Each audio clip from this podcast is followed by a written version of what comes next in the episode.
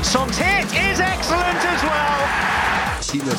and I'm so happy to join Spurs. to make the fans proud. This is our DNA. We have to protect this club and we need to turn it around. 这次聊点啥？Hello，大家好，欢迎来到新的一期。这次聊点啥？我是首度训练的 Jedi。大家好，我是从东京归来正在隔离的 Grace。大家好，我是库里里。大家好，我是哈里凯恩全球保护组织会长。老金。哎哈里凯恩全球保护协会，打在公屏上，对，打在公屏上。今天很开心的一期啊，因为呃赢了，赢了，赢球？了。赢了。赢球是哎，我心想，我先我想在开始争执、开始聊节目之前，我想问问在座各位，你们开赛之前对于这场比赛赢球的希望想过没有？没没啥希望。没没有想过，没有想过。我我看到大群，我看到大群有人发给我聊天截图，有一个人觉得赢球希望很大，对。啊但是我自己是，我们可以马后炮的分析出很多东西，但说实话，我之前没有想到。预览的时候没有想到，老金呢？嗯我的角度来看的话，这种比赛啊，就是你。你你不会有什么损失，你就赢了就是 surprise，对吧？你对平或者输，你就就你看这种比赛，心态就会非常好。我跟老金的想法基本上是一致的。我当时跟我当时想的就是田忌赛马，嗯，田忌赛马就是我们在在我们状态不太好的时候，可能碰到一个非常强的对手，那输就输了，对吧？如果能减一分是一分，对吧？哎，其实我倒不是这么想，就是你如果一个赛季让我能有一次赢曼城的机会，我觉得第一场是概率最大的，因为他状态也没有调整好。对对对，啊对，非常好，对对，我这这点是我马后炮的时候想到的。我我我，因为我其实打完阿森纳的时候，我感觉还挺好的，因为打阿森纳这场比赛，我能看到，就是热刺和阿森纳之间季前备战的体能差距还蛮明显的。嗯，就那场比赛其实就有明显，打完之后我又在想，是不是曼城也是这个样子？因为那天嗯我正好没有看，呃，社好，区盾你不要再杯没看剧。透了，我们对把这些东西留到后面去说。嗯，好的，好的，好的，我这个这个我们之后再说。嗯，嗯，而且这场比赛是新赛季啊，时隔多少年啊？时隔两年了吧，年还行？一年半，时隔一年半，第一次能够有满场球迷，对。对，叫做全容量，叫做 full capacity。对。对 full capacity 五万球迷进八千多少来着？对，二六二五八二六二，二六二，对，对，这个感触真是太这不一样。了。感受太爽了，太爽了，从头到尾，从头到尾的爽，我鸡皮疙瘩都起了。当那比赛开始的时候，啊，开始你就起鸡皮疙瘩了，哦，不是因为因为你还蛮快的嘛。你听我说，他不是。看着被曼城压着打，紧张的是不是？不是，因为以前我看这种比赛嘛，我一般都是在我那个小电脑，就是在我台式机啊电脑屏幕上面看，屏幕比较小，而且也没有那种感受，有的时候要做 GF 什么。嗯。然后这个赛季开始我不做这个事情了，啊。哦，，对我把这事你像哈里情交出去，凯恩一样甩手了，对吧？所以我说我首度回来训其实练是吧？其实觉得我我我还想说，我还以为你是因为在在在主场看过被曼城六比一血洗的这啊种比赛，所以你这个被这种阴影所笼罩的嗯起鸡皮疙瘩。没有没有，我只是在第一次在家里坐在沙发上面看电视机这样看电看比赛，感觉特别爽。其实跟其他的观观点一样，因为对于我而言，这个也算是这个新赛季第一次第一场看的这个正儿八经的足球比赛，但嗯确实对于我而言，这种这种这种这种这种声声音的体验就是非常的愉悦，因为过去无论是呃空场还是当时啊后期会放一些假声，那都是这个现场这个实时的球迷的互动所无法取代的。这个就是就是对啊，就是跟你看着电视里面有一个美女，跟你身边坐着一个美女，这个感觉是完全不一样的。小心哦，我告诉你，王爷现在很严格的啊。呃，而且这场比赛就是热刺比较贴心的摆满了全场摆满了旗帜嘛，嗯，对吧？对那个对对这个甩也特别甩起来的感觉特别好，特别好，特别好。有种但是我觉得这个感触肯定是我是最深的，因为我是从东京的这个控场回来的。啊，所以我觉得在东京，我每一天的感觉就是说，如果有观众该有多好呀！真的是这种强烈的感觉，尤其是开幕式那天，你坐在那个场馆里面的时候，你就看看着空荡荡的。对，就是你，因为说实话，我觉得大家可能对东京开幕式就是可能风评不是很好啊，但是你真的坐在那个场子里的时候，就是真的超级无敌感动，我就好几次就觉得眼泪都要下来了。是那种氛围感。这可能并不是你看到了什么，就是在那个时候觉得哦，全世界的运动员，包括我们，就那么艰难的就来到了这里，然后最后 团结在一起，那种奥林匹克精神啊什么，就那那那个时候，你就会觉得如果有观众，那个感觉会肯定会很不一样。包括你我在现场看比赛的时候，有经历的那种就是。就是特别激动人心的场面的时候，你就会想：天呐，如果要是观众能够见证这一幕，该是多么美好的事情！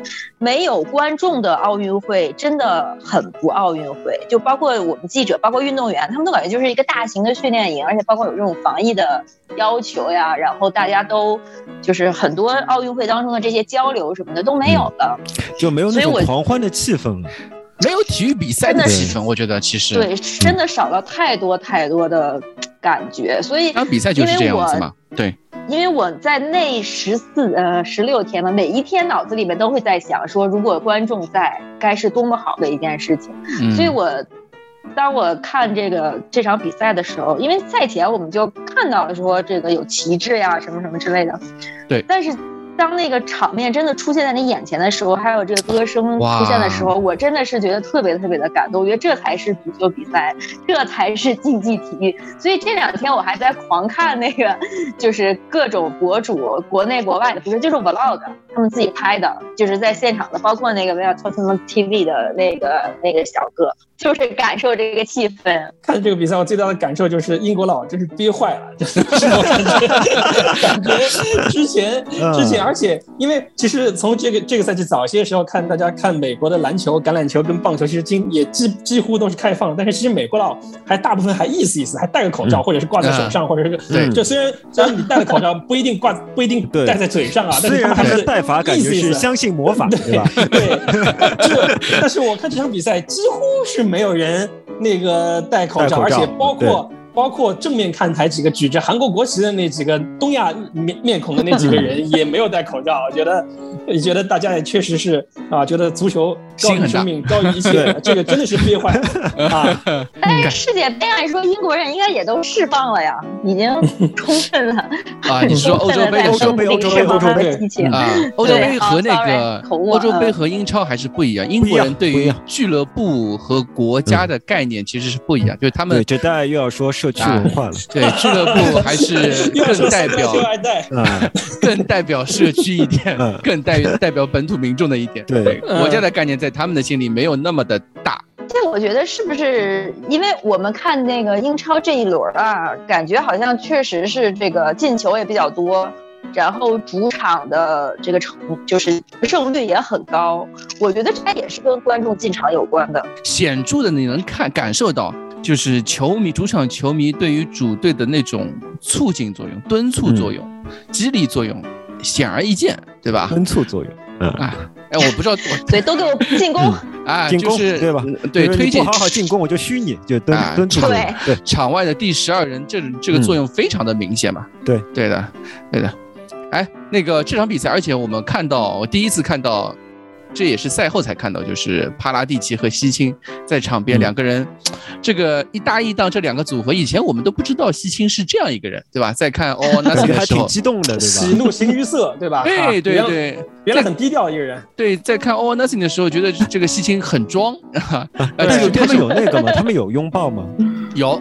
有有拥抱，有有有有有，对，就有互相搂肩啊什么。是各自抱了一批人，好像没有各自抱过，可能是我看的不完整，对吧？他们互相搂肩啊什么都有。好的，对对对，可以。对，所以我觉得这两个人感觉配合还挺默契的，至少在场场边的那种表现上面来看，是有就最多对于我们球迷来说，还是希望高层是个好消息，是一个好消息，一个好现象。是是是，两个人分工明确，对吧？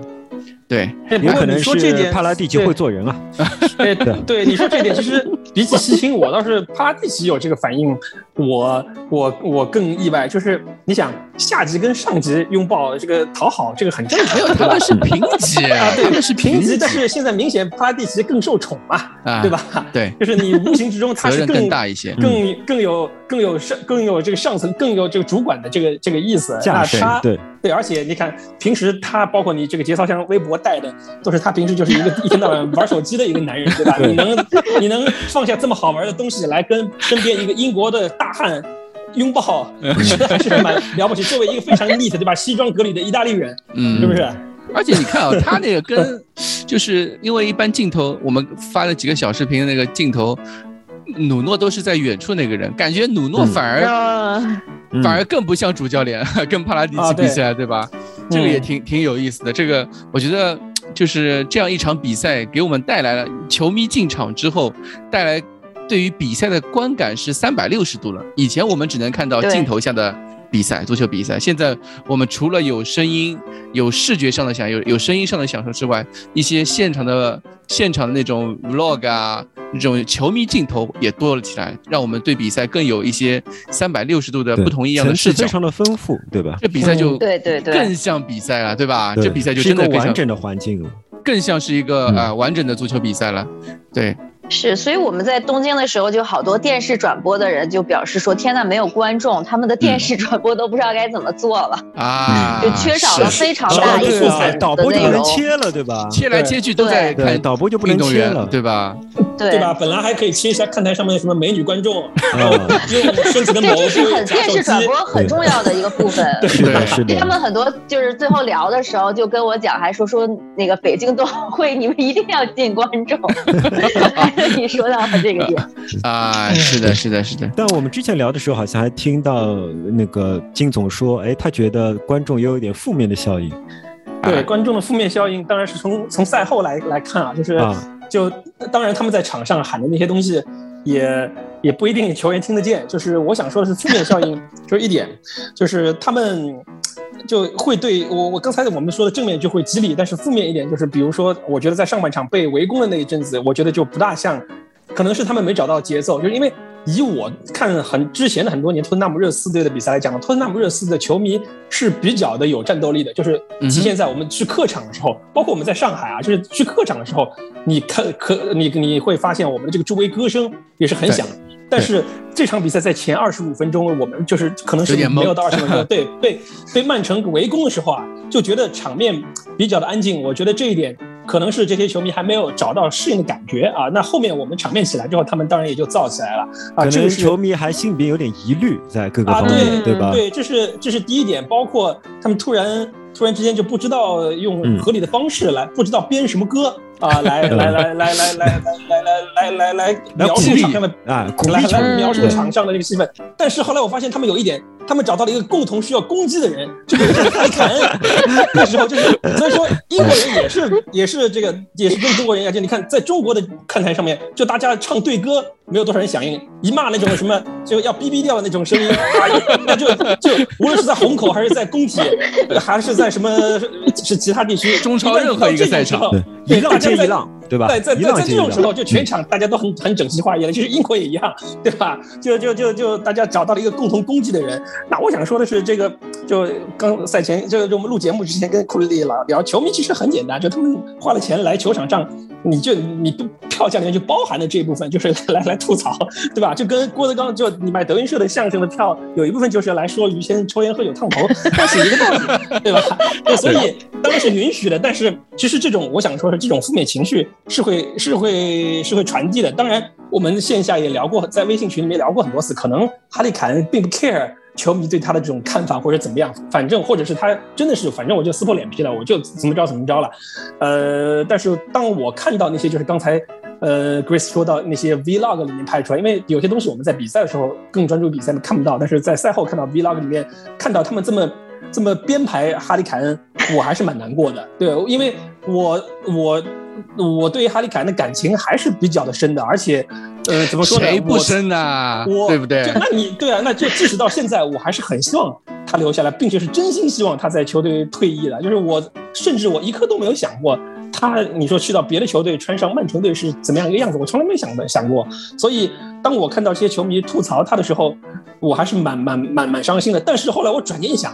英国球迷其实他们的平均水平也就是介乎于球盲和不懂和懂之间，就平时他们平时他们可能看的就是什么 Alex Scott 这种水平的这个作者写的 写的这些文章，对吧？他们不一定有这个大脑去分析这个这个这个真实的情况，所以我觉得到最后也就库里讲的负面，我觉得可能也就停留在这个赛场里面，可能到了。回到家里面，他们觉得哎，你的或者是到时候看哈利凯恩真的不走了，然后继续为球队进球的时候，到时候又开始唱歌的时候，就就又是会有另外一一幅场景，就跟我们杰代之前说到的杰代杰代杰代大唱八月阿德八月之歌，其实是一个道理。我我我这里是想插一句，就是首先英国人这个你们。就英国人他们自嘲的这种文化，你不一定他们说是吐槽别人，他们那种他们那种互相，他们性格中带种那种喜欢讽刺别人这种性格是。印深刻的印在他们的骨髓里面的。他们有时候你想想象他们唱歌像什么？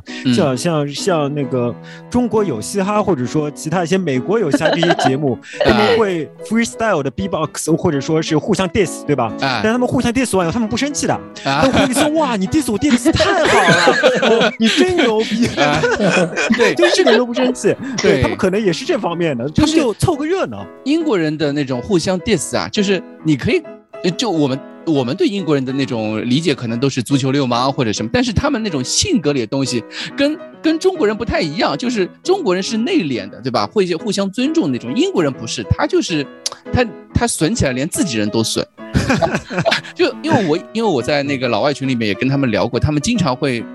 自嘲自讽，那对球队的，尤其是对自己主队的那个讽刺，这都是不遗余力的。那我经常会问他们，因为我们也会啊，我们也以次以玩啊。不不，我是说，我是说，像我这样非常，啊的队蜜来说，对看到这种节目，我也感受就是感觉很不爽。哎，你们是就你啊，人家阿森纳球迷嘲笑热刺也说了算，你自己热刺球迷为什么也要嘲笑自己球队呢？然后他就说，他们英国人就说，我们英国人连自己都不敢讽刺。还有谁能讽刺呢？对吧？他们 他们的性格是这个样子，所以有的时候我们的我们的代入感其实没有办法去理解他们的那种 那种性格里的东西。就像他们那个还是个文化差异。对这种英国媒体封面上面那些东西，你可以看《太阳报》每次封面都是怎么抓人眼球怎么来，怎么去刺激别人怎么来。这就是他们那种刻在骨髓里的文化，这个就是文化差异，嗯，不用太去代入的去理解这个事情。就像他们这场比赛唱的歌，Are you watching Harry Kane？对吧？这句话你的理解是，如果是说嘲讽，那其实这个是你自己的理解，对吧？那英国人的理解可能也并不是这个意思，就是说他们可能就更多希望是。凯凯恩，你去看看这支球队，对吧？你看看这场比赛，你真的是要去加入曼城，而不是留在热刺吗？那更多的是这种这种方面的一种一种一种猜想。我觉得可以往这个方向去猜。我觉得还是反正这代永远是往这个方向 猜想。对，因为毕竟毕竟我上一次听到这首歌后面两个单词是阿阿尔塞温格啊。啊，对。我接着这代和老金来说啊，我觉得球迷其实就是起哄。就是起哄，起哄，大家有时候会觉得是一个很不好的词语，但其实不是这样。就是球球迷对球队最大的帮助，就是他们充满感情的起哄。就我跟老金在看国内足球的时候，有完全一致的想法。我走进申花队的时候，我觉得这都是一些什么素质的人啊，对吧？对，全场都在骂脏话，但事实上这些脏话又是非常激动人心的。就是说，他能发出最响亮的声音去激励场上的球员，支持球队，去让对对手感到恐惧。当我走在走进空荡荡的温布利。的时候，呃，嗯，就是我那时候去现场看了场比赛，正好那时候还在温布利，我去看了场温布利的时候，是多么怀念申花队主场里面全场的脏话呀，对吧？因为脏话就就是非常重要的一个组成部分，而脏话同时也是一个象征，就是说，就好像老金说的，大家就是不想在足球上面动那么多脑子，大家不想在足球上面动那么脑子，所以说，当他们有些感情的时候，他们就立即宣泄出来了。如果我们要非常理性的、非常认真的、呃，努力去不带感情的看足球的话，啊，我们会。我们会觉得这些东西可能会伤害我们自己的理性，就是说，如果我们从理性角度来讲，我们会觉得啊，可能不太好。但是如果足球只剩下理性的话呢，那足球就不好看了，热情就没有了。对，那热情就没有了。所以说，就是说我们要接受球迷的两面性，球迷这两面性是非常重要的。那么同时，我们又要说回哈迪凯恩和今天的比赛，我觉得球迷他不因为他是没有理性的，所以说他同时还是没什么记忆力的。球 迷没什么记忆力，就是说真香这件事情是很容易发生的。我举个例子，我们最初在热刺选帅的时候，我们几经波折，其中很重要的一点，我们还一本正经的讨论一下，是一个进攻型教练是不是非常重要的。这大家还反复的说，列维不断的承诺给我们进攻型教练，他却没有这么做，列维是违背了他的承诺。我想当时很多球迷，尤其是在反对加图索的时候，在反对其他人的时候，甚至在反对努诺的时候，我看到也有人说，哎呀，努诺他是个好教练，但他真的不适合热刺，因为他本质上是个反击型教练，对吧？有很多这样的声音。但是如今呢？但总我们看到那些球迷已经开始为努诺歌唱了，是不是？已经说哇，努诺是个太牛逼了，这场比赛打得太好了。可是这是一场怎么样的比赛呢？热刺仍然只有三成左右的控球率，对吧？我们的射对方仍然射了十八脚门，虽然只射中四脚，对吧？我们的呃。我们的那个期望进球仍然是低于对方的，也就是总而言之，我们仍然是一支处于守势的球队。我们仍然是一支对，我们就是一个反手反击的球队。但是防守反击却给我们带来了非常非常激动的结果。任何看到这场比赛的人都不会记得自己说过我们不要防守反击，我们只要进攻。不会，我们只会都记得我们赢球了。我们只会记得 Crash 说那句话：“去他妈的美丽足球！”对 对。反过来你会发现，这场比赛还是比还是比上个赛季的很多场比赛一样是反击，一样是防守，一样是偷一个，但仍然比那场比赛激动人心。哦，在这里我要插一句啊，这个关于防守反击这个话题，关于这个呃和之前的比较，我正好今天。在录这期节目下下午的稍微做了一点功课，我研究了一下热刺对曼城的比赛的 X 级指数和数据统计。从二零一六年开始，二零一五年之前没有找到数据。从二零一六年开始，这场比赛热刺的 X 级是一点零六，是至今为止 X 级最高的一场，最高的。嗯就就这么说，五年来热刺与曼城的比赛。包括什么？包括我们那场著名的四比三，对吧？就欧冠两回合四比四那个比赛，对吧？我们进了三个球，但是那场比赛我们 xG 是零点六，对吧？呃，OK，那么多年，一共踢了大概近十几场比赛，对吧？算上欧冠，算上杯赛什么，去年联赛杯决赛零点零六，啊，就今年夏天的零零联赛杯决赛零点零六，这那这么多比赛加起来。所有比赛，这场比赛是 xG 是最多的，嗯哼，射门次数也是最多的，嗯，这个就是对。区别，对，你可以非常明显的看到，这是这是一支能量更强的球队战胜了一支能量更弱的球队，对吧？就是说，虽然曼城他获得了一些机会，尤其是在，呃，但是尤其是在德布劳内上场之前，曼城其实没有真正的机会。是德布劳内上场之后，曼城有了几个好机会，就看起来进攻更有套路了，对吧？是的。但除此之外，我觉得热刺基本上是有三个非常好的机会的。除了进球那个，还有两个，一个是对吧？贝尔温的那一脚射门，同时还有一次是我们打出了非常有层次的进攻配合。呃，最终的那个球是落到了右路插上的坦甘加脚下，坦甘加那个加上非常非常漂亮。因为如果他不插上的话，那就是一个界外球了。他插上以后送出了一脚很漂亮的传中，很可惜，对吧？卢卡斯跳的太高了。如果卢卡斯没有跳的那么高的能力，那么这个球就会正好落在阿里头上。嗯，阿里就我觉得会有非常大的机会更好一些，对对吧？阿里会有非常大的概率。哎，我记得孙兴敏进球之前应该也有还有一个机会吧，就是他自己。啊，对他有个机会打屁股上那个打屁股的上半场吧？对对对，上半场打屁股上，打在那个坎萨洛的，就是没给我们屌角球那个。对，就是孙兴民那几个机会呢都。怎么说呢？有可能更多的是个人机会多一些。对的，因为他其实是在正常人的射门区之外的啊，就只有孙兴民能打出的就是球星的作用。像贝尔温那个机会，就是确实稍微那个一点，对吧？啊，有点可惜。对的，这场比赛我是看出来，我是觉得赛比赛前的时候，就我刚节目开始的时候，我就在说这个话题，就是。热刺比对手的体能储备要好很多，好很多很多很多。坦坦甘加赛后的采访，他就在说，他知道，他说我知道自己优势在哪里。我们经过了六周的备战，这个之前我们也其实没有提太多，就是阿莱斯特·戈的在在之前的一些呃文章当中和他的那个博客当中，他都提到，呃，努诺在赛整个季前赛几乎每天都在一天双训。他猛拉的就是体能，猛拉体能就是猛拉了六周体能的情况下，而且对手曼城那么多多球员是参加欧洲杯，踢到很后面再回来，美洲杯、欧洲杯踢到很后面才回来的，他们的备战其实就跟我们的凯恩差不太多，对吧？我们凯恩今天才开始训练，他们也其实也就顶多就早了个一周。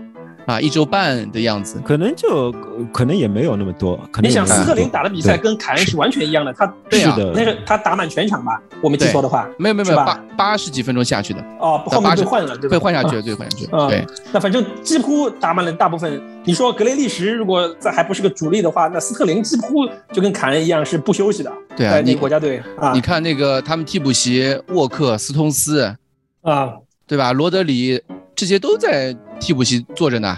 对吧？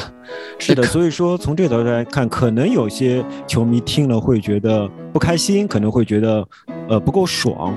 但 事实就是，我们面对的，呃，我们呃我们面对的是一支，首先你要知道，它是一支无分的呃球队，对吧？是一个无分的曼城，在无分的曼城里面，它有两个核心，一个核心是呃斯特林，还有一个核心是格拉利什。然后这两个核心，斯特林是打过了所有比赛的。格拉利什是个新人，他完全没有融入球队。在这种情况下，那你在我们球队，我们球队我们全队，我去看了一下，我们上场的人可能只有只有灰比尔是打了欧洲杯的。我们这个首发应该是洛里，洛里我觉得不算对吧？而且还有一个桑切斯，哎，还有一个桑切斯打了那个，但是桑切斯也回来的比相对比其他人早一点。上一次比也比其他人相对早一点，所以说我们确实在体能和备战上有着巨大的优势。等于说，我们只要卡死他们这两个点，基本上我们的机会就很大。事实上，我们就卡死，而且我们的最后的胜负手全部就发生在我们的右路，也就是他们的左路，啊。所以说，呃，我觉得就像老金说的，呃，当然我这个是事后才想到的，可能老金事前就想到了，就是说我们确实打了，我们确实是面对了是一支。半残的曼城，半残的曼城，半半残的曼城，半残的曼城。这个首先，所以德布劳内上了之后还挺紧张的，非常可怕。德布劳内太强了，太恐怖了。哎，其实这场比赛我们就还要说一点，就是尽管努诺排出一个无球防守式的四三三，对吧？他的防守，我们都说他是打防反，打防反，但是这个防反和穆里尼奥式的防反还是区别非常明显的，区区别非常明显，尤其是前场三叉戟嘛。对吧？我我从从我的角度来说，这场比赛热刺在防守状态的时候，他跟穆里尼奥的为最大的区别就是，我们的贝尔温和孙兴民或者是卢卡斯，不需要去保护我们的边后卫啊，他们一直是游弋在待在前场的，就时刻准备着反击、反击、冲刺、反击、冲刺，对吧？我这这里感官到跟你不一样，我恰恰觉得这三个人都大量的参与了防守。而且参与了身体对抗和抢头球，呃，同时他们有大量的去拦截传球线路的工作。他们的工作的目的就是把每个传球最后都逼到，呃，坦甘加充满自信的可以面对的那那两个对手身上，对吧？对，他们他们在这方面做了非常非常非常多的工作。那么我们可以看到，我觉得这场比赛之所以比我们之前的比赛更加激动人心，一样是防守，是因为就是因为我们把防守做在中场上的。呃，我们一样是防守，但我们的阵型不扁。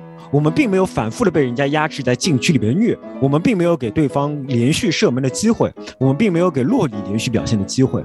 那我们不会觉得一波未平怎么一波又起，怎么球权永远在对方脚下。我记得这场比赛曼城第一脚射正是到七十四分钟才有。上半场你想，这其实我们其实是无分打无分，上半场是两双方都是零 SOT，嗯，双方都没有射正。对。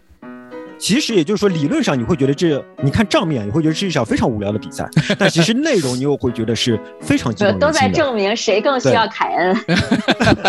对，这个就是莱因克尔比赛的时候在说的，发一条推特，特地特地说了这句话，对吧？呃，对对对对。但我其实觉得，我们嗯，就刚刚那个库里里说的嘛，我们前场三叉戟对于对手这个阵眼啊。我我我我觉得他们有一个对手，曼城这个球队有个阵眼，就是他们那个中场费尔尼迪迪尼奥。我们的三个人对于费尔迪尼奥的限制，这场比赛做的是非常的出色，以至于就是他三十五岁了吗？三十年首先对费尔尼迪奥本本身 年纪也大了，而且这样，因为我们三个人首先就几乎让他们中卫自己自由拿球，但是我们就卡住对付对场对手的那个后腰线，让费费尔尼迪奥没有不能够从容的去拿球，不能够从容的转身。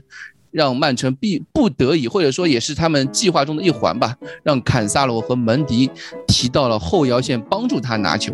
那倒是他们一直是这么踢的嘛。对，但是这样的结果是什么？这样的结果就是他们其实打到比赛踢到后面就变成二三五了，就是他们那个后防现在就剩两个中卫在踢了，给我们在反击的时候有巨大的空间去跑跑跑。对吧？这个这个就是一个很大的一个，我觉得也算是努诺在战术上的一个和穆里尼奥非常大的一个区别。对吧？呃，我觉得这里有一点是是蛮值得说的，就是我之前说我们有三两到三个特别特别好的机会，一个是孙兴民的进球，还有一个是。呃，贝尔温的错过的那次机会，那么这两个对这两个机会中又有两个共同点。第一个共同点是这两次机会都经过了我们三名进攻球员的头顶或者脚下。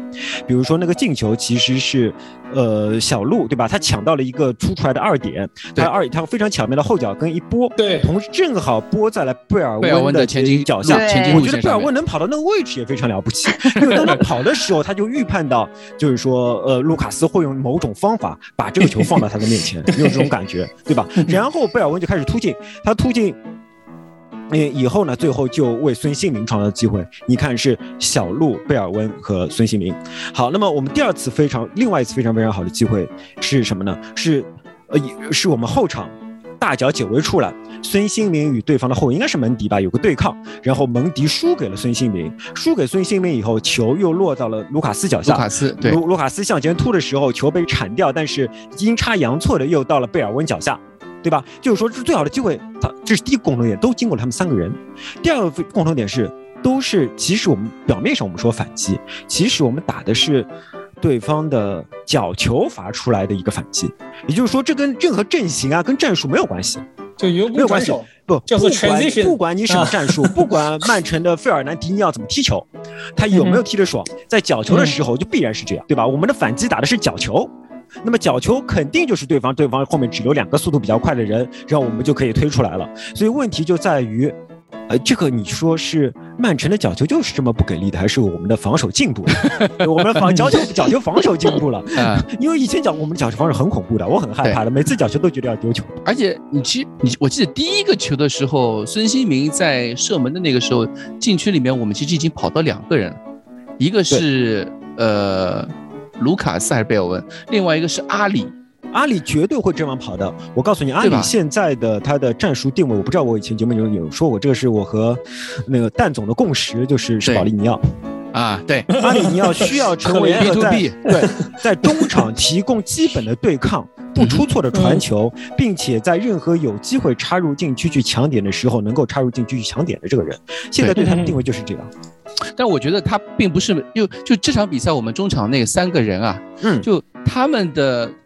在反击时候的突进并不是那么的坚决，我们可以看到中场的三个人还是前场的三个人？中场那个三个人，就像阿里这样的突进，这场比赛比赛不是那么多，他感觉好像是阿里和霍伊比尔他们两个人是更多的是轮流的那种突进，因为我们也看到有的时候霍伊比尔会突，但是就是两个人不会轮不会一起上。就我现现在能看得出来，就是穆努诺在在于我们的反击的时候，这个配置就是前场三个人撒欢的跑。对吧？你们你们在防守时的任务也没有不会像以前那样要退守到禁区线这样子，你你就留在中前场，做完任务就就等着打反击，打完反击你就你就冲，是吧？谁有机会上，这个可能也是跟嗯，可能也是跟曼城的战术有关，因为我们的打法就是把所有的球都往他们的边路逼，同时我们知道他们的传中是没有意义的。对，这个就是因为曼他没有中当中可以抢点的人，没有中锋嘛。对吧？他没有当中可以抢点人，所以说他们的传中没有意义。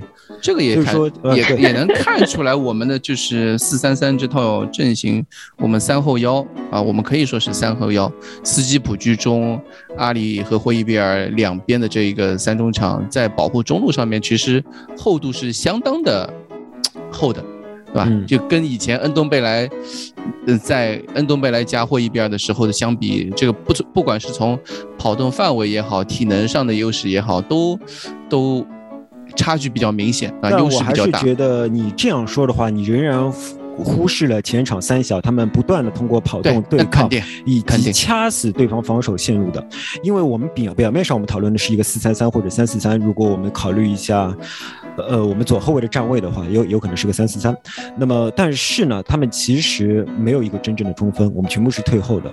我们当中场等于是有六到七个人，我们中场等于是有六到七个人围曼城的人，在这种情况下，就是说我们的中场优势是是比较大的，尤其在他们体能状态很好的时候。我一直记得当初米卢率中国队打进世界杯，然后当时唐蒙去采访米卢，问了很多非常装模作样的问题。对 对，唐蒙米卢 对。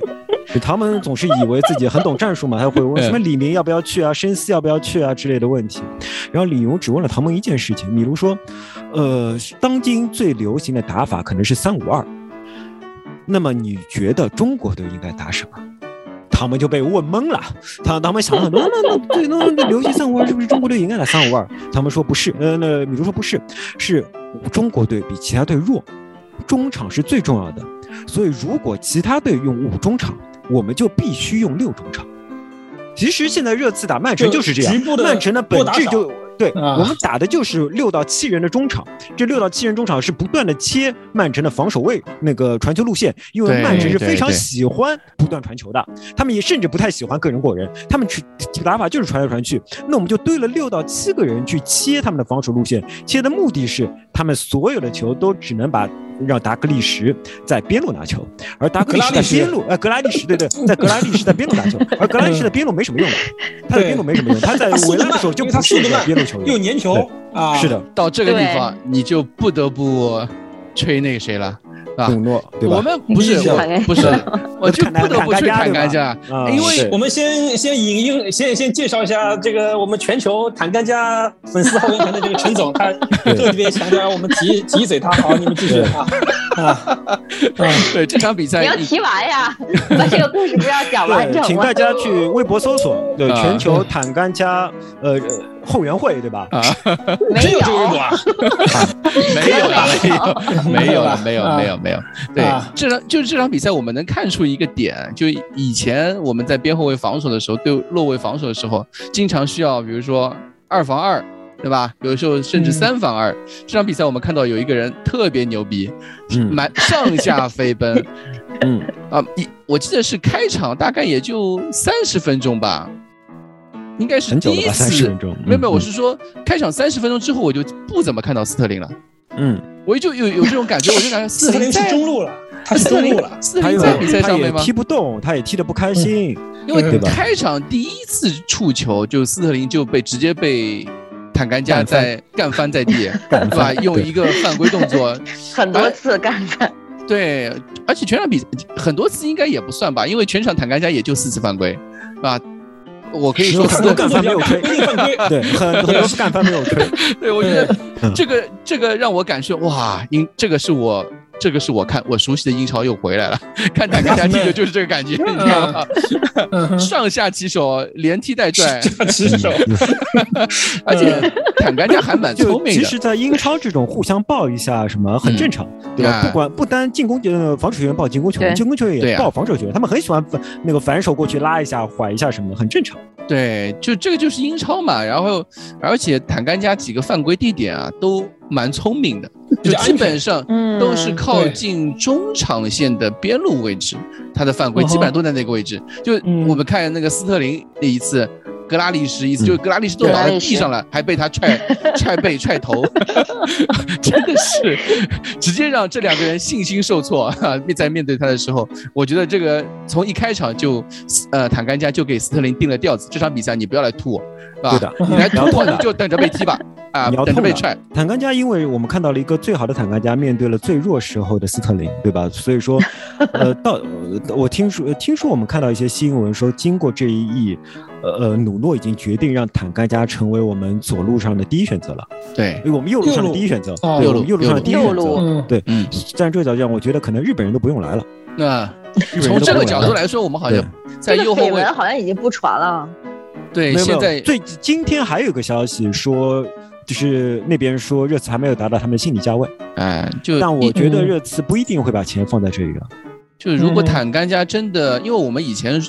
要买呃富安健洋的主要的原因是坦甘加要我们同意把它租到土耳其去嘛，他自己不愿去，然后坦甘加留下，那留下就说明我们在右后卫位置上不缺人，除非我们我们既卖了奥利耶，又把多尔蒂多多尔蒂也卖掉，对吧？多尔蒂也卖掉。事实上这两个人都卖不掉。这个就有点困难了。我也倒我倒不是，我倒不是质疑帕拉蒂奇，对吧？我我是有点质疑。他们两个人卖了也卖不了多少钱，一个最后一年，一个多尔蒂去年卖相不好，而且 我觉得努诺还是会给他一点机会，因为从热身赛还是给他很多机会，包括这场比赛赛前还一度是预测，我看你发的卫卫报上面那个是都是觉得他会先发上，对啊对对，所以现在看起来坦甘加这场比赛，天阳来的话可能会轮换打中卫吧。啊，他能不能打中卫是是要打在英超我估计不行啊，在英超看吉田能不能打中卫要打问号的。哎，这场比赛你看戴尔加桑切斯这样的表现，嗯。对，一个英格兰国脚，一个一个哥伦比亚国脚是很稳啊，一个英格兰前国脚，不好意思，嗯，前国脚，美洲杯四强中后卫，对，嗯，但是我们仍然是非常认真的在寻找中后卫，所以说我觉得这是莱蒂奇对他们的认识。就好像我们之前讨论到的，呃，这是一场，呃，从某种来讲非常幸运的比赛，对吧？对，非常幸运的比赛。所以说，我们不能用这场比赛来想象之后的赛季。这里也给也给所有的在听我们节目的球迷泼盆冷水啊！就是你们不要期望每周都有这样的这个惊喜。才到这趴吗？对，还没说完呢，好吗？因为其实我们现在真正应该说的是，就是。我主要要向两名球员道歉，对吧？一名就是坦甘加，因为我之前一直不看好他，但这场比赛他踢得非常好，而且这种好，我是觉得我是可以联想到他之后是可以表现出稳定的这个状态的。他那脚传中也不错的，对他那脚传中也是不错的。还有一个我需要道歉的是贝尔温。我因为我一直觉得贝尔温是一个速度不够快、传球不够好、特点不够鲜明，也也没有太多过人能力的球员。外号外号就是荷兰格拉利什，对吧？没 有没有，格拉利什比他强多了，格拉利什比他强多了。我觉得你刚才说的所有的这个点，我感觉都非常符合我对格拉利什这场比赛的这个印象啊。这场比赛印象是的，是的，这场比赛是的，对。对，但其后来我我想给他想到了一个模板，就说服了我自己。因为这场比赛，他其实是一个能够提供对抗，但相对来讲灵动性上面弱一点的芒特。因为我是很喜欢芒特的，我对我来说，芒特最好的一点是，当他脚下有球的时候，他永远可以向前带两到三步。他有弹头，永远可以向前带两到三步，对，然后把球比较安稳的传出去。这就是我现在对对贝尔温的看法，就是说我们现在三个人都可以牵手，三个人都可以拿球，而且当他们拿球的时候，他们可以马上向前带球，而不用原地的去寻找出球点。他们直接就是说，他们不需要过人了。就但是呢，他们可以把对方的后卫线往前压。我不知道，就是说有好几种带球方式，有一种有一种防带方式，你不断的往前冲，并且你可以过掉你面前的人，这是最好的状况。还有一些人呢，其实就是他也是缓缓的带球往前，但是这种带球是没有压迫感的，后卫根本就不用后退。后卫根本就不用后退，我就等着把你把球带到我脚下，我把它断下来。我们其实其实怎么说呢？身份证号 给你号，对吧？是有这种状况的，我们不报名字，对吧？我们不报名字，对。但是贝尔温会非常有趣。他虽然过人能力没有那么强，我们不但看到他过人的，他速度，尤其是头两步速度没有那么快，我们很难看到他用一步去把对方过掉的。但是他带球的动作是很美的，他他是那种一步一带，一步一带，一步一带的。所以说，对方想一步上去直接把他的球断掉也不容易，他是可以逼退的。巴西球员带球，对的，他是可以，他是可以用自己的带球逼退对方，并且能够像橄榄球一样造成我们的战线前移的。对，很多时候你光靠传球，大家都会说传球比带球快，但其实传球是非常容易被拦截的。他起码不丢球。对的，传球非常容易被拦截，所以说很多时候你光靠传球根本就不可能造成战线的推进，你只有靠带球才能造成战线的推进。而他是可以在有一定空间的情况下造成战线推进的。对我来说，他他就是他就是我们的芒特，他有这个希望的。奶量太足了。我的我的键盘和耳机都冒冒奶，在这这一点上，我们前场三个人基本上这场比赛都能都展现出了这方面的优势。我其实我我我我补充一下，就那个之前我们这个其他的这个足球群友有有句话叫做阿贾克斯看不上的荷兰球员都是垃圾。你这个贝尔温这位同学就是典型的在休赛期在英超还镀了一下金。阿贾克斯都看不上，没有人家 阿贾克斯在荷兰的时候，对，哎，不对，这个这个没钱是吧？对，是阿贾克斯已经已经谈，就想买他想租借他的，我们没有放。放，知道吧？主要是没钱。啊，不一样，不是，也不是说没钱，给得了两千万就卖了。主要是主要是其实还是我们觉得贝尔文这个是可以救一下，可以拯救一下。年纪还轻嘛，他有特点，年纪还轻，年纪还小呢，而且他的对抗啊什么能力很强的，对吧？这个态度。端正，心态好就可以。对，嗯，他算是有特点，他算是你可以看到，现在我们现在这批球员，基本上你只要把他发挥放在一个合适的位置，都能发挥出他的特点，特点是比较鲜明，他不是那种全能型球员，对吧？就是那种说起来。对，突然说起来，阿贾克斯看不上的荷兰球员，我就前两天看西甲，就看到一个人，就德佩。我没想到这个原来在曼联队被喷成狗的球员，都已经在巴萨打中锋啊，就是打打梅西的这个位置啊。啊，我觉得这让我刷新了我，因为我印象中他应该是在法甲，但在法甲可能库里里去一个赛季也能进十个球的那种联赛啊。对，我觉得我觉得不算什么。我没想到他是在巴萨打中锋。啊，你知道他之前在曼联的时候被喷成什么样子了？就比桑切斯的历史地位可能都还低。对，差不多，是的。对，所以我说这个荷兰球员也不一定啊，对吧？你可能后面就混混得好，可能巴萨就把他买过去了。巴萨又特别喜欢荷兰球员，是不是？啊，荷兰传统，克鲁伊夫。那贝尔温这目标有点远大。对，对，说不定的，说不定的，因为你看巴萨现在十三点五一下还掉了。巴萨另外一个前锋是布雷斯怀特，就我们丹麦队都在丹麦 队的前三锋三个前锋上面都是射术最差的那一个啊，都能在巴萨进两个球。好，我们还是回到这场比赛。呃，我觉得这场比赛其实所有的人都表现很好，对吧？我我们呃我们说的是十一个人，你想吹的话，我觉得这这一集全都可以吹。那从就是特别有特点的，我刚刚已经吹过坦甘加了，还有一个就是我我今天是非常很想吹一个人，就是卢卡斯，就这个嗯，你终于承认我们卢卡斯，而且而且你发现了没有，这场比赛卢卡斯和我们以前的卢卡斯看的不太一样，就是但也有可能，我觉得就是因为这样一场比，也可能你不是不是，我是说这场比赛样本来说跟。毕竟和正式比赛或者说这个对手啊，还没有到那个级别，所以对像卢卡斯这样备战了六周的球员来说，优势太过明显。夏天什么比赛都没踢 啊啊，就 就安心备战，被拉了猛练体能拉了六周，这样这样的球员在面对这样的对手来说，确实有点游刃有余，过于游刃有余了一点，像在踢踢季前热身赛那种感觉。对，卢卡斯我们可以看到这场比赛他是前场三叉戟那个唯一。是往后靠的一一个球员，他拖后拖的比较明显，就而且他拿到球拿球之后几次，不管是传球也好，向前突进也好，他都都过得游刃有余。有我我都仿佛看到，就是我们在微博里面发的那个卢卡斯基金，都有很多人说新来的这个是不是梅西，对吧？都很多人都在都在都在这样说。这场比赛，因为你可以看到他有几次好像是一个人过了一串，过了四五个球员在突进到前场直面。对方中锋的呃，对对方后卫这样的一些场景，时时都在展现出来，所以我觉得不能一场比赛呃一场比赛来论，但是我能看到，在这样一个三前场的三叉戟的体系当中，卢卡斯定位倒是哎。让我们感到感受到一个之前库里就所说的，就是他能够承担一个中后中后场对串联一个承上启下的一个作用，能够在乱局中突出把球带出来摘出来的一个还蛮明显的一个作用。对，能拿住球很重要。我觉得看卢卡斯有两点是是非常重要的。第一点是卢卡斯为我们贡献了很多二点球的抢劫，尤其是他跟一般的二点球不一样。如果是呃，如果是水森的话，水森也非常擅长抢二点球，但水森是靠自己的预判，而卢卡斯是靠自己的速度。还有 就是说，你经常看到。嗯对你竟然可以看到对手离球近得多，但是卢卡斯因为他速度非常快，他就更快的能够追到那个二点球形成反击。我觉得这是他这是他非常重要的一个特点。还有一个特点，就好像我一直说的，卢卡斯其实更擅长舒舒服服的正面拿好球以后转过身来面对整个球场，然后再给他一个起速空间，他开始起速带球。一旦他带起来，那就很难拦住了。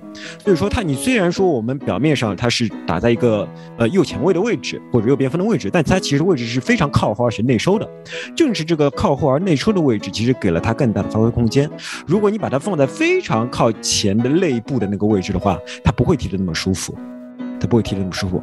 同时，卢卡斯还有一点是很多人忽视掉的，就是卢卡斯有非常强的头球跟能力。你吹过好几次嘞，这个事情。对，刚才都说了，但我还是要说，你知道吗？他身高不符的。对，我对。就是说，我们全场比赛所有球员这次参与空中对抗的次数最多的就是卢卡斯，有七次，七次里面他抢到了五次。强的一塌糊涂。这个就是凯恩不在的时候，我们我们拉起后场起高球，基本上都是找卢卡斯了啊。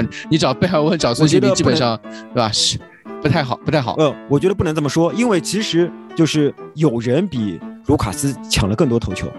就是孙兴民，孙兴民他有九次空中对抗，成功率不高。虽然他只成功了两次，对，成功率不高，但是我觉得进入对抗就是非常重要的。对于一个前场球员来说，你进入对抗就意味着你其他球员有机会去争二点球了，因为你不进入对抗的话，二点球就是对方的。你进入对抗以后，对方我们就可以有二点球来争了。所以说，我觉得孙兴民。我们之前，我之前看他赛季初的一些东西的话，我觉得他明显变壮了。嗯，我觉得他明显变壮了。肯定被老八本来是你凭他刚刚来英超的时候，你想象不到他可以进行任何头球对抗的，对吧？他抢点是的可以，但是什么背身啊、靠住对方啊对抗一下、去争一下，不可能的。但是这个赛季孙兴民可以了，孙兴民可以了。我觉得这是个非常明显，但是容易被忽视掉的变化。我们要夸一夸孙兴民的。但是。归根结底啊，还是我觉得吹了那么多，吹了那么多，我觉得归根结底还是说，对手不是一个半残的，啊，不是一个正常的曼城，不是一个是一个半残的，是一个半残的，不是一个正常的曼城，是一支半残的曼城。我们不能因为这场比赛就对这样一支首发，我们觉得可以，首先是可以承认的一点，努诺在这场比赛的战术绝对是对头的，或者说。对他的他的四三三体系对于对手的节制其实是非常有战术优势的，也看出我我们都说，我刚刚就说了，近五年来热刺单场比赛最高 xg，这是其实啊面对曼城最高的 x，你现在你今年曼城这个首发阵容，我记得赛前是说曼城这首发总身价就转会费是五点五个亿。嗯。啊，热刺是一点七个亿，就我们这个首发阵容的转会费，啊，不是身价，是转会费一点七个亿。啊，其其实我们在氪金能力上有巨大的曼城的替补席都坐着四个亿。肯定啊，他们钉钉都在替补席上，替补席上都坐着四个亿。曼城队还有一点几个亿坐在热刺的替补呃热刺的看台上面，对，热刺的包厢里，对，全场加起来十个亿，我觉得不会走。我觉得我觉得这我觉得这赛季不会走，我觉得这赛季不会走。目前看越来越不会走了，感觉。但是有一个事情我觉得挺玩味的，就我看凯恩的那条令人尴尬到发指的呃公告。公开信，啊，我们都说东施效颦，我没有想到东施效颦能能做到尴尬成这个这个程度。他的这条东施效颦的 Instagram 这条 post，我去看了一下点赞，你们知道吧？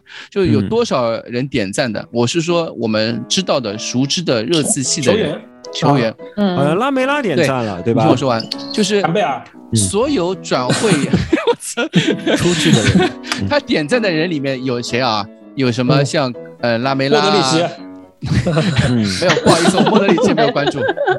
你不要打岔，没有关注莫德里奇，一个星期的打岔。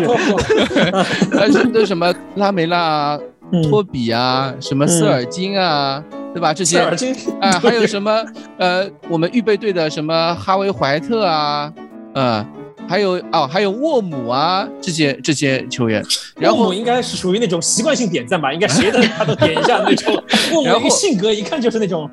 对我们 一线队啊，热刺一线队现役一线队阵容名单里面，点赞的只有一个人，嗯，就是桑切斯。啊。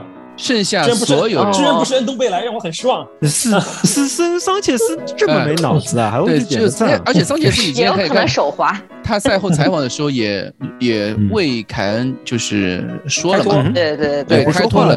但其实你可以看。剩下像孙兴民啊、戴尔这种社交达人，他们点赞那那种那种疯狂程度，卢卡斯这种人，都是没有一个球员都没有点赞他这条。孙兴民不是还屌了他一我觉得不点赞是正常的，我觉得不点赞才是正常的。已经所有离开球队的人点赞，已经很说明问题了。对的，不点赞才是对的，因为你点赞的话，你就有一种感觉是是帮助凯恩站在了与球队的对立面上，这个时候是绝对不能点赞的。你只能因为你只能去看离开球队或者说没有严重利害关系的人的行为，通过这些行为你可以猜出一些东西，基本上能看出来。也就是说，对，所以说你会觉得就是很多球员会在心里边支持凯恩的。你还是我还是有很多球员会在心里面支持凯恩的。但是另外一方面，他们绝对希望凯恩仍然是自己队友的。你是这样看的哦？呃，所以说，对我是这样看的。我是觉得他们绝绝对是好 有节目效果，所有离开球队的人都支持了。那么，然后在在球队内里不可能直接去点赞的。我在我如果我在球队里，我他妈有点赞。那怎么可能在球队混了？你被列为看到了 啊？是啊，原来你们我怎么可能去点赞？就像就像比如说比如说觉得你要离职了，你你想离职了，你下家也找好了，然后你发了一条。发了一条说，哎呀，就说了一些这样风凉话。你觉得你同事会点赞吗？不可能的呀！你同事还但你没有在国企里边待过，对吧？你没有在事业单位里面做过。对，我们最多私下里问一下，哎，曼城给你多少钱啊？你们下次把我也带去啊，对吧？我们这都是私发私信，怎么能点赞？点赞大家都看得到的，拜托啊！我跟你讲，私信会被截图的，我们必须打电话或者当面聊写信，必须拉到小黑屋里面单单聊，对吧？对，没有没有，小黑屋不行的，任何小黑屋都都会被截图的，email 也不能发的，你知道吗？email 就全部会截下去的，然后把 都吐光了，对，就这样，没有事业单位的经验，这个人。对对对，我没有没有事业。单位一直一直生活在国哦外企，没有事业单位的这种斗争经验。哎，归根的结底啊，归根结底，我我我其实呢，就是说，呃，凯恩现在目前看起来留队肯定对于俱俱乐部也说，对对于俱乐部来说，对于球队来说肯定是利大于弊的。啊，可以可以这么说。俱乐部对于 球队，可以老师，我靠，没想到这么联想。为什么我要这么说？因为对对，因为我会觉得现在的主动权其实在凯恩手里啊。就是说的，首先这个赛季你不可能不用凯恩，所以说凯恩不用担心自己的状态被被贴摁在板子上磨平，对吧？然后下个赛季就是就最后一年了，他如果不续约的话，不是他的总两年，还有两年，还有两年，但是两年最后不可能领到最后一年嘛？对。不可能等到最后一年，你如果不续约的话，最后一年就转会费更低，呃，不到去掉，就对吧？你一定要卖了嘛。所以说，其实现在最需要解决的是大家拿出一个集体智慧来，对吧？一方面就是你看看，比如说啊，你给凯恩定个一点五到两亿之间的违约金，同时给他涨个薪，让他的合同我们也不签六年了，我们续一到两年，这样的话问题很快解决了。为什么？因为再过两年凯恩就肯定卖不出一点五亿了。面上都过得去，而且这样凯恩也有个台阶下，而大家对。有一点五亿的话，它是个不错的台阶了。或者是一个阶梯式的那个解约金，比如说明年夏天我定一个一点二亿，对吧？到时候最后面一年我定一个，比如说七千万、六千万、八千万，对吧？这这样一个阶梯式，那，合理一点，对吧？合理一点。对，所以讨论这种事情啊，绝对不能动感情，你绝对不能动感情，你只能在想怎么样，我们想个办法让大家都能接受，对，让大家都能接受。如果你动感情的话，那那凯恩就真的有可能。在这一点上面，我觉得。啊，我这个这一点我还是相信列维这个这个光头是绝对没有感情的。呃，对，我觉得光头是有感情的，但是光头谈生意的时候是没有感情的。对，谈生意的时候是没有。我算了一下，凯恩合同到期的时候，差不多就到了可以自由转会加盟 AC 米兰队的年龄，就正好三十岁。是啊，是啊，所以目前看起来，我们转会窗也就剩下两周时间了。这两周时间。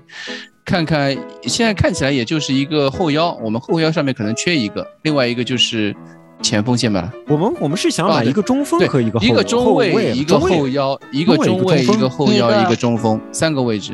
我们没有关注偏防守的后腰，就那个就那个卡利亚里那个嘛，卡利亚里那个就是那个叫什么难得他他一心他一门心想去国米，国米没有钱，那人家肯定要离队，对吧？国米不一定会买他，所以我们。看了，因为最后两个其实没有钱嘛。那这人厉害吗？转会厉害吗？就他防守能力是比较强的，是比较强的。啊，他偏防守防守吧？那他偏守的防防守的话，斯基普怎么办？对，你们还没有讲斯基普呢。对，谁要说要斯基普很难讲。对，其实我从一个新球迷的角度讲两句斯基普，就是你们刚才都讲到这场比赛最最呃感触最多，或者是呃觉得要吹一下的人，我倒觉得我作为一个平时比较少看热刺的比赛的人，我这场比赛看到斯基普，我觉得亮点很多，就觉得第一个他比赛气质很好，可能是因为他去年在诺维奇一年。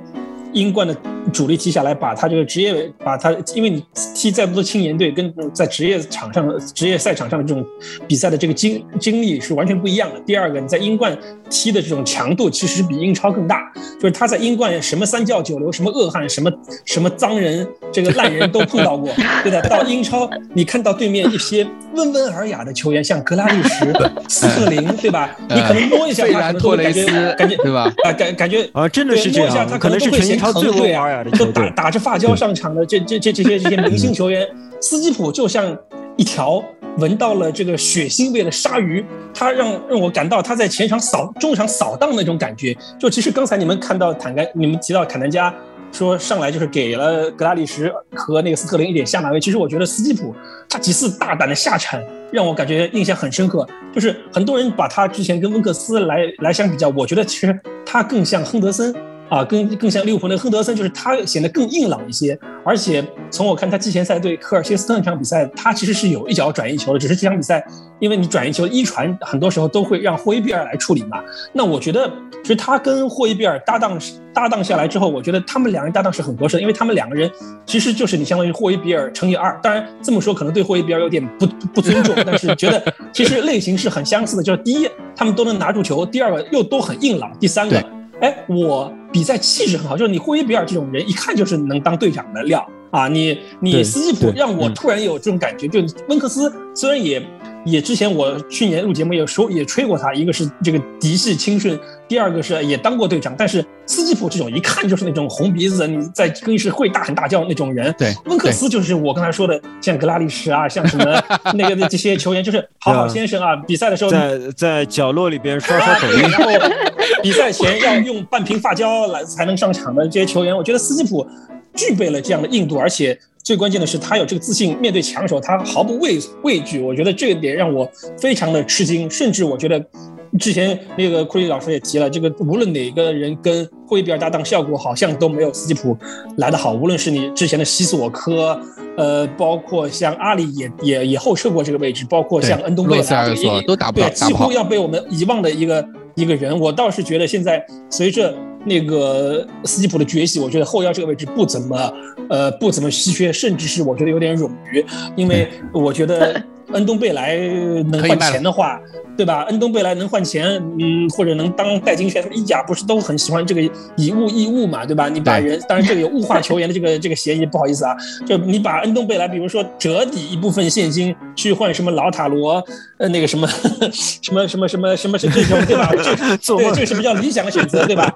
那我觉得这个完全是可以的，因为恩东贝莱你。我突然发现他在球队里面没位置了，对吧？你且不说努诺用不用他，我我我看下来，我觉得没位置了。尤其是现在这种能量打法，后腰这个位置上，假设温克斯不走的话，你现在人满出来了，温克斯你可以打，对吧？你你你你你阿里可以回撤，你洛塞尔索也可以打你这个位置。其实能打这个位置的人挺多，只要只要斯基普和包括戴尔都可以客串，只要斯基普和霍伊比尔两个人不同时受伤，我觉得后腰基本上不存在这不存在任何问题，而且我们都。所有的解说都提到一点，就是霍伊比尔跟洛里是去年呃热刺队唯一唯二的两个打满每一分钟的球员。这说明一点什么？霍伊比尔吃牌很少，就他一个赛季都很少都没有达到黄牌累计停赛的这样一个标准。所以他只要不受伤，他是这是很这铁人啊，就是 Ironman，对吧？所以我觉得现在后腰不但不需要进步，甚至是有点冗余，需要来做处理啊。你在前场现在。处理是肯定，处理是肯定要处理的。斯基普啊，那个西索西索科，对吧？温克斯、恩东贝莱，这些都是可以出售的球员嘛，对吧？但是就看怎么换血了，这就看我们怎。对，刚才我听了老金这么一说，我觉得有两点可以补充一下。一点是斯基普踢的是三中场，靠中间一个位置，说明努诺非常信任他。这个位置非常难踢的，非常非常关键，对吧？说明他非常信任他，而且他经常是第一个回接球的那个人，说明对他的接球能力以及护球能力、基本出球能力是有信心的。第第二点是，如果我们想象以后的主力是斯基普和。呃，霍伊比尔外加一个另外一个人的话，那么我觉得对，那么我觉得我们倒是可以再买个后腰，对呀，就是说就好像两手三球一样，你需要有三个人轮转这两个位置，对。吧？因为你不能指望他们打对。位置。而刚才我们提到那些名字都是不合格的，都是不合格的，包括恩东贝莱，包括呃西索科，包括温克斯都不合格，对，都不合格。从这个角度来讲，如果能够三个人里面处理掉两个啊。或者说只出要一点，然后你带一个人来的话，我觉得还是一个合理。就看怎么卖人。现在就我们最后最后两周，现在之前卖人都卖的是一些能卖得出价的人，对吧？或者说一些呃是合同到最后一年直接就清理掉的那些人。那现在就真的是考验帕拉蒂奇，呃西青列为的最后的而且我。看 Gold，他会说有可能会有个 unexpect，、啊，对啊，嗯考虑到像那个卖人列为这种，对吧？肯定会有的。最后，最后八三要捡便宜，就是我一个我们之前都没听说过的人，然后突然之间就像我还是要提一个人，，他是说卖人，他的他的 unexpect 哦，就是卖人，想到的，就是说啊。我们就是说，之前类似于之前嘴硬的，现在说可以卖了。恩东贝莱我还是觉得很明显我还是觉得恩东贝莱很明显啊，就是看得我白高兴半天，突然让我想起了当年的范德法特啊，买人也会买人，我相我相信他也会。，如果有范德法特这样的机会，列维不会错过。是捡便宜嘛，列？维最强的能力捡便宜就是捡漏捡不烂，对吧？这啊对对，这是他最强的能力，差一点不是老塔罗就被他捡回来了嘛。要不是卢卡库被卖掉了，对吧？哎 对啊，要不是要不是对手啊太狡猾实在给的太多了，啊，太多了，对。对，好，我们觉得这场比赛关关键还是半残半残半残，不要吹太多啊，不要吹太多，对手实在太弱啊，曼！但另外一方面，我们确实也有胆子很大，不是想法很大胆啊你！你去看曼城，首先我有几点啊，曼城在白鹿巷就新白鹿巷那么多年，基基本上没赢没进，呃，一是没进过球四，连败，嗯，一是没进过球，二是没赢过比赛，对吧？这两点你要承认的。曼城那么多年在呃白鹿巷，包括老白鹿巷、新白鹿巷那么多年都有这个问题。另外一个问题就是曼城每个赛季开季都比较慢热，这也是这也是他的老问题嘛。所以我觉得对吧？一度落后我们六分还是八分啊？没关系，上赛季球星多就是这样不提了，不提了。大后期的阵容都是这样。所以这个，嗯我不值一提，不值一提啊，不值一提啊，大家要冷静，对吧？啊，下一场比赛我觉得很关键，打狼队。一个是周中我们打那个周中那场比赛就不算了，欧会杯资格赛那就嗯嗯，呃没什么说头的。呃，呃，这欧会杯什么时候打周？周中嘛五周五凌晨二十号嘛，二十号，对十，号。周五凌晨再下一场是沃德福没有对吗？狼队。狼队，没有，我说狼队再下一场，让我看一下啊，让我看一下，因为我看在切尔西之前没有硬仗，对我们有四场好狼队后面是有沃特福德，四场好的比赛，算上那个曼城这一场。